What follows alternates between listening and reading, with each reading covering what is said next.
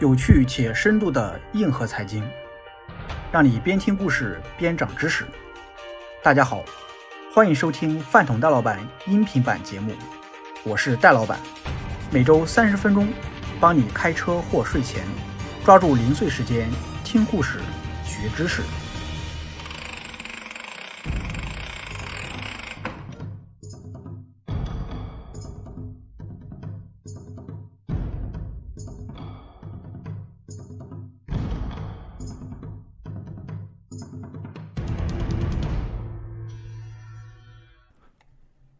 最近在喜马拉雅也上线了饭桶戴老板的投资思维课程，帮你像投资大师一样思考。有兴趣可以试听购买。欢迎收听有趣且深度的硬核财经，在下一轮。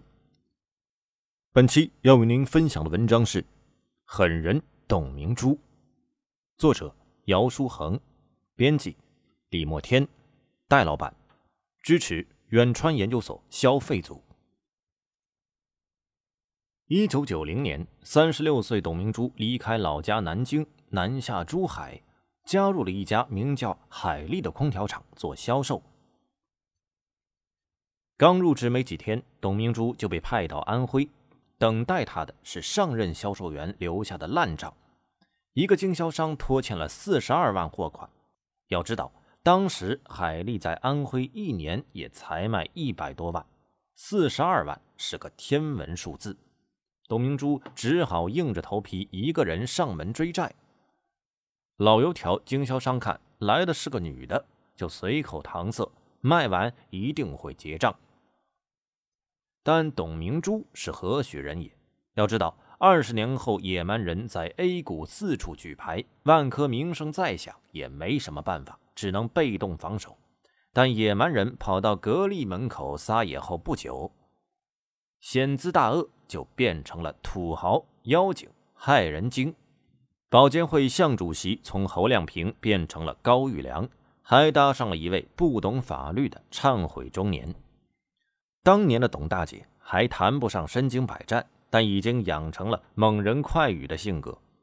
每天来店里，一边看着经销商卖空调，一边大吼大骂：“要么退货，要么还钱，不然你走到哪儿，我跟到哪儿。”这一跟就跟了四十多天，连老赖都害怕了，终于答应退货。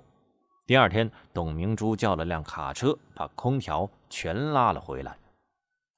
吃过这波亏，董明珠卖空调的方式都跟别人不同了。一般厂家卖空调找经销商是先给货，商家卖完再给钱厂家。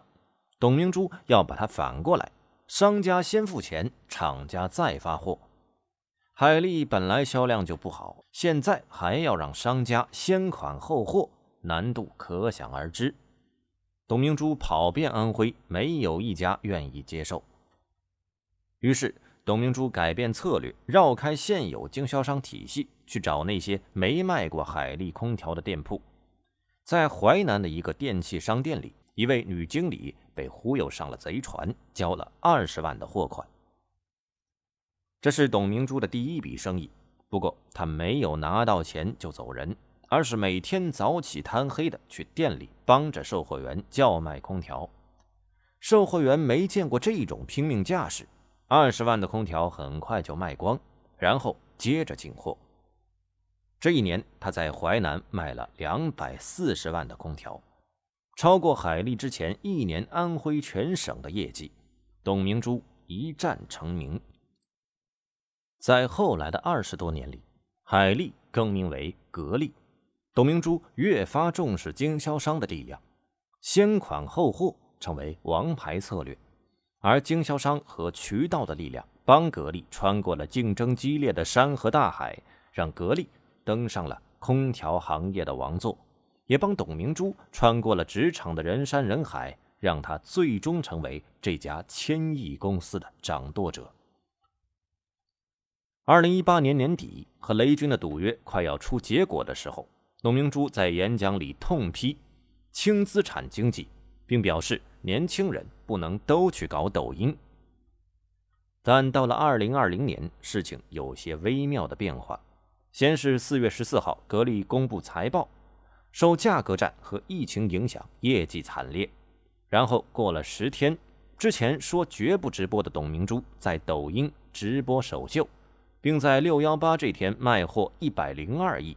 两天后，经销商组成的股东金海担保突然宣布减持产值二十个亿的格力股票。这一连串的事情，孤立起来看会一头雾水，连起来看却大有深意。套用教员的句子结构，就是一句话：用直播反渠道也是一大发明。第一部分，称霸渠道才是核心科技。一九九三年五月，还没冲出南京鼓楼区的苏宁老板张近东剑走偏锋。在南京发行量最大的《扬子晚报》上登了一则广告，直接列出了市面上主要空调品牌的成本、出厂价、零售价，鼓励消费者到苏宁用白菜价买空调。这种消灭差价的方法，几年前叫互联网思维，放在当年叫砸别人的饭碗。一通骚操作下来，张近东把空调厂家和家电卖场得罪了一圈。一周后，广东三洋空调到南京召开经销商大会，张近东正准备上台讲话，在场的南京八大国有商场的经理集体离场，扭头就宣布要联手控制货源，围剿苏宁。以一敌八的张近东自觉实力不济，给刚当上格力江苏负责人的董明珠打了个电话。一开口就拿出五百万现金，希望董明珠绕过原来的经销商，直接把货卖给苏宁。格力在江苏的销售加起来只有三百多万，属于被春兰和华宝吊打的角色。但董明珠还是一口拒绝。互相问候四十分钟后，吃了闭门羹的张近东气急败坏：“你这个女人真不是东西，给你钱你还不要！”当时中国空调行业千帆竞发，上游是春兰、华宝、格力等数百个品牌，产能过剩，格局分散；下游是富起来的人民群众巨大的消费升级需求。在这个局面下，谁能拥有最大规模的销售渠道，谁就能反过来再用渠道规模优势压榨厂家。董明珠觉得不能把半条命都交给张近东。拒绝了五百万之后，深感时不我待的董明珠着手扶植格力自己的经销商。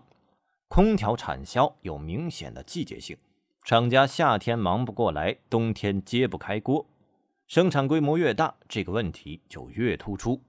痛定思痛，董明珠决定去掉银行中间商，让经销商赚利息。经销商在冬天提前给钱，格力提前生产保障货源，夏天一到，空调利息一起给。这套体系的本质是利用经销商库存和资金，来熨平空调厂家生产和资金周期。第二年，格力把国产空调大哥春兰拉下了马。九零年代初，国内每两部空调就有一部是春兰的。也许是无敌太寂寞，春兰的老板陶建兴开始搞副业造车。先是一九九四年投了二十亿造摩托车，后来觉得两个轮子不过瘾，直接收购了南京东风汽车公司，造起了重型卡车。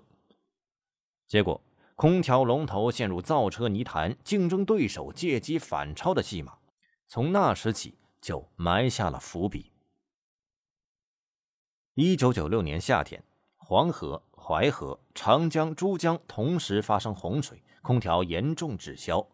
春兰和华宝的经销商喊出了“让利不让市场”，打起价格战，亏得亲妈都不认识。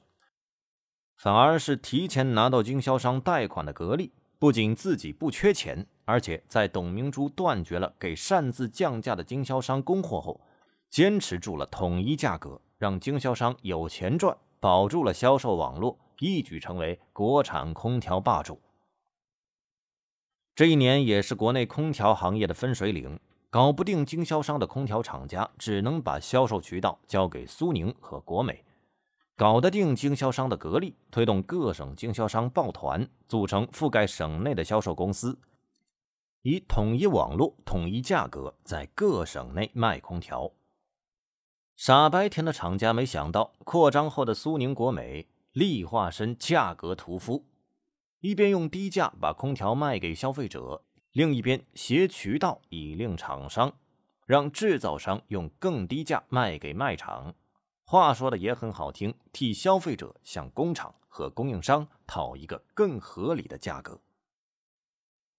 失去议价能力，全国空调厂商的数量从几年前的近千家骤降到五十多家，陷入价格战和偷工减料的恶性循环，日子越来越难过。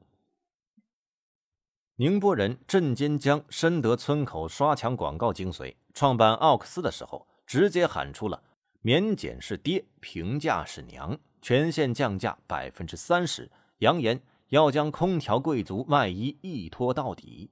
矛头所指，不言自明。没等奥克斯拖完，刚当上格力电器总经理的董明珠，在北京的报纸上打出了火辣辣的广告：“格力空调，请消费者看心脏。”随后，心腹北京的董明珠当着媒体的面拆了一台格力空调，里边的核心零件压缩机是日本的，控制器也是日本的。格力空调贵的有道理。和大卖场的冲突也在当时迎来高潮。二零零四年，董明珠正在北京开会，国美突然对格力空调大降价，董明珠也没心思开会了，立即指责国美是强盗做派，要求国美停止降价，向格力道歉。国美也不含糊，一边道歉，一边全国下架格力空调。当时，国美和苏宁已经是家电渠道超级霸主。即使是有自己渠道的格力，在国美的出货量也占到年销量的百分之十。两家公司开战后，格力的管理层觉得得罪大卖场太危险，建议董明珠放弃抵抗。董明珠的回答非常干脆：如果跟国美合作，死得更快。为了避免被渠道卡脖子，董明珠和董事长朱江洪带头解放思想。拿出百分之十的股份，让格力在十大省份的经销商入股。这意味着省级销售公司、代理商、经销商的三级渠道体系和格力彻底绑在了一起，成为了一个庞大的利益共同体，成为格力称霸空调行业的核心竞争力。后来，朱江洪退休，写了一本《我执掌格力的二十四年》，里面有一句。没有朱江洪，就没有董明珠。不过有意思的是，格力有一年年报上面朱江洪的介绍只有两行，但还没当上一把手的董明珠介绍却有整整两页纸，颇有种《权力的游戏》里雪诺龙妈互报家门的感觉。第二部分，幽灵赌局背后的行业秘密。二零一三年，已经是格力董事长和总经理的董明珠到北京参加中国经济年度人物颁奖典礼，跟他同台领奖的还有把智能手机价格砍到一千九百九十九元的小米创始人雷军。颁奖典礼本来充满了团结胜利的气氛，直到央视主持人给董明珠、雷军抛出了一个问题：格力有九大工厂、七万工人、三万家专卖店。小米没有工厂，没有工人，没有门店。今年格力收入一千亿，小米三百亿，为什么格力和小米会出现这种差异？雷军说，小米只跟最好的工厂合作，而且在网上直接向用户卖手机，不仅可以省下销售成本，还可以贴近用户需求。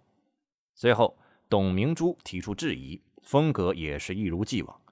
要是没有工厂跟你合作，小米手机怎么交货？这样的轻资产运作不算正经制造业。面对董明珠的质疑，雷军也不知道怎么说，干脆提出赌一把：五年后，如果小米营收超过格力，董明珠就要输他一块钱。董明珠觉得只赌一块成何体统？要赌就赌十亿。董明珠和雷军就此开始了隔空交战。二零一五年一月，董明珠在深圳卫视的节目上放言：“我要做手机，分分钟肯定会超过小米，太容易了。”五个月后，格力一代手机问世，售价一千六百元，而跟格力手机配置最接近的小米红米二，售价只要六九九，市场反响可想而知。董明珠的销售方式也很独特，把自己的头像和寄语放在了手机的开机界面上，用户每次打开手机都要欣赏一遍董阿姨的靓照，随后还在一次会议上当众把手中的格力手机摔在地上，骄傲地说：“我这手机从两米摔下去都不会坏，你敢摔吗？”不知道诺基亚听到了会作何感想？董明珠想杀入小米的腹地，雷军也看上了格力碗里的肉。几乎在格力开卖手机的同时，小米联合美的推出了年轻人的第一台空调。董明珠看到小米做空调，转眼就在公开场合说：“美的有个班子就住在格力边上的酒店，天天来偷人。小米在印度投爱立信的技术，美的和小米合作就是小偷加小偷。”不过，小米做空调也没有达到预期。买六九九手机的年轻人并不想买二六九九的空调，要买也是房东买啊。格力和小米第一次杀入对方地盘都不成功，但两家都不气馁。格力很快又推出了第二代手机，只是这一款董明珠口中可以跟苹果媲美的手机，基本当成年终奖发给员工，可谓肥水不流外人田。而小米第二代空调找长虹来代工，售价四千三百九十九，价格感人，很快就销声匿迹。两者的交锋凸显了空调行业的特殊性：空调制造技术迭代很缓慢，龙头企业可以用自建工厂和规模优势来逐步整合，控制整个产业链，在挤走竞争对手后，赚钱就变成了刷送分题。与此相比，做手机每年要应用新技术，简直是奥数题。因此，擅长躺着赚钱的格力去造手机很难，小米找国内厂商做空调也很难行得通。转眼到了二零一八年，五年赌期将至，小米又做了一款空调，这次找到日本厂商供应零件，由长虹代工，卖一千九百九十九块。终于做出了爆款。